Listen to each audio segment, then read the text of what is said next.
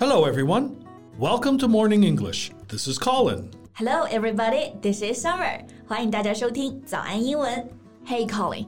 I remember in our previous podcast we talked about women who marry into a wealthy family. Yeah, yeah. We also talked about um, marrying into the purple. Uh, marry up, marry into money. Uh, what? Uh, are we going to talk about that again? Another piece of celebrity gossip? Yeah, bingo, you're right again. 嫁入豪门这个表达呢，大家还记得吗？我们刚刚讲过，marry into money, marry into a wealthy family。那今天呢，我们继续来看一看另一位和豪门有关的明星啊，她是吴佩慈，or we can call her Pace Wu. Yeah, all right, all right. So, what about her? Did she also marry into some money? Yes and no. She is dating a billionaire and had four babies in five years, but they're not married. Four babies in the span of five years? Well, this billionaire is not going to propose until he has a son, right? 不过这次倒不是因为重男轻女的事啊，吴佩慈呢给她的豪门男朋友啊，真的是在五年里面生了四个小孩，但是一直没结婚。没结婚的原因呢，大家也不是很清楚。And this time she made headlines again because she said she's done having children. I'm done pretending to care about their gossip. Come on, we've only talked about this for one minute. All right, just kidding. Okay, so let's find out what we can talk about and what our listeners can learn from their story. Mm-hmm. Okay. 在节目的开始，给大家送一个福利。今天给大家限量送出十个我们早安英文王牌会员课程的七天免费体验权限，两千多节早安英文会员课程以及每天一场的中外教直播课，通通可以无限畅听。体验链接放在我们本期节目的 show notes 里面了，请大家自行领取，先到先得。So, is uh, Pace Wu a singer or an actress? She was an actress, but she retired from the showbiz in 2015. Well, then she just started living a laid back and luxurious life as a Tai Tai. Right，吴佩慈在一五年啊，她就退出娱乐圈了。所以我们说退出娱乐圈其实就是退休，就 retire from the showbiz，然后过上像太太一般的生活。 But you know, I didn't expect you would use the word 太太。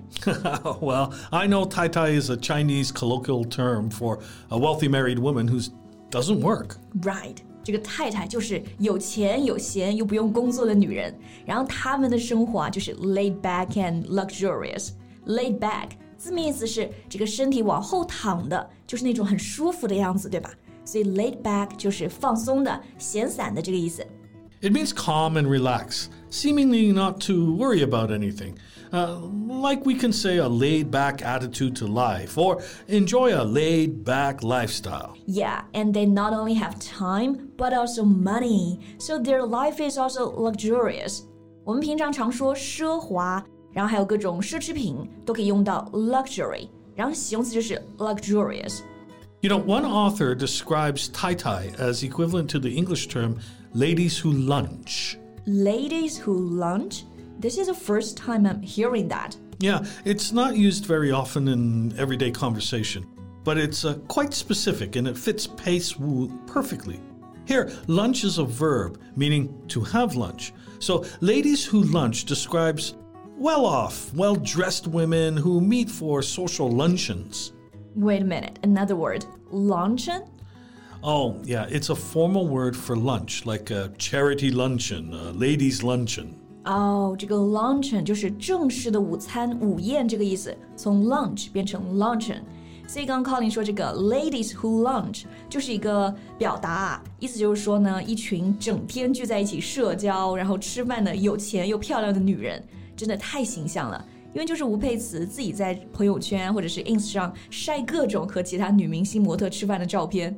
So how do we use this phrase? Well, you can just say they are ladies who lunch. Okay, Pace Wu and her friends are ladies who lunch. But, you know, it is said that her luxurious days are numbered. Why? Mm, is the couple going to break up? No, it's not that. The media broke the news that Pace Wu's boyfriend is in financial trouble. He owes people massive sums of money and was late paying his rent.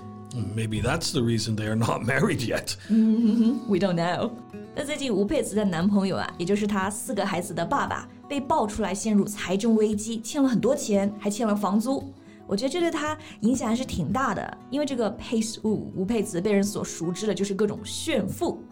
哎，讲到这个 Colin，炫富英文可以怎么说 Ah, well, I guess the most commonly used phrase is show off. ？Yeah，这个很常见，show off 就是炫耀的意思。 Well, it means to try and impress someone with your abilities or possessions. It can be used as a phrasal verb like to show off your car, show off your figure, and it could also be used as a noun, meaning a person who likes to impress other people. 就是做名词、做动词都可以。He likes to show off，就是说他喜欢显摆。The rich girl is a show off，就是说这个富家女是个喜欢显摆的人。 he is showing off his car，就是他正在显摆他的车。Okay, so we can say Pace Wu likes to show off. Yeah, and well, to be more specific, we can say she likes to show off her money and luxuries, or she likes to show off how many luxuries she has. 对，她就是各种晒大牌、晒钻石，还有包，各种都爱 show there's another verb that we can use um, to flaunt. Flaunt. How do you spell it? F L a U N T, flaunt.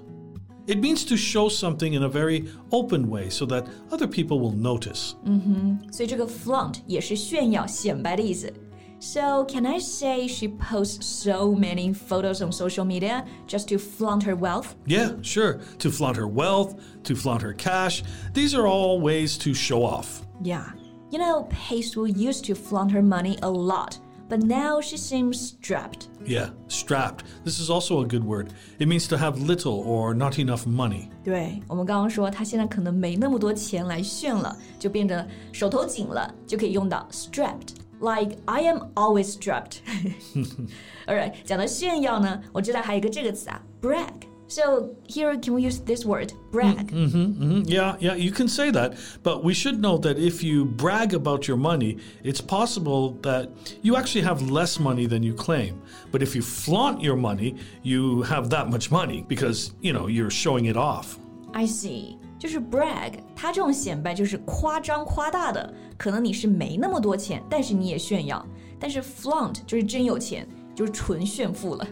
Yeah, and a person who brags a lot is called a braggart. Nobody likes a braggart. 在这个 brag 后面加个 art braggart，就是吹牛的人，吹牛大王。OK，那我们说回这个炫富啊，Colin。What do you think of people who like to flaunt their money? No, they don't bother me because, you know, I just don't care. Yeah, right. Okay, I'll give credit to that laid-back attitude. 不知道大家对炫富怎么看呢？也欢迎你们在评论区留言告诉我们呀。 Well, that's all for today's podcast. Thank you so much for listening. This is Colin. This is Summer. See you next time. Bye. 今天的节目就到这里了。如果节目还听得不过瘾的话，也欢迎加入我们的早安英文会员。 成为会员，您就可以无限畅听我们每天一场免费的中外教直播课，以及两千多节原创系统课程了。今天我们限量送出十个七天免费试听权限，试听链接放在我们本期节目的 show notes 里了，请大家自行领取，先到先得。This podcast is from Morning English. 学口语就来早安英文。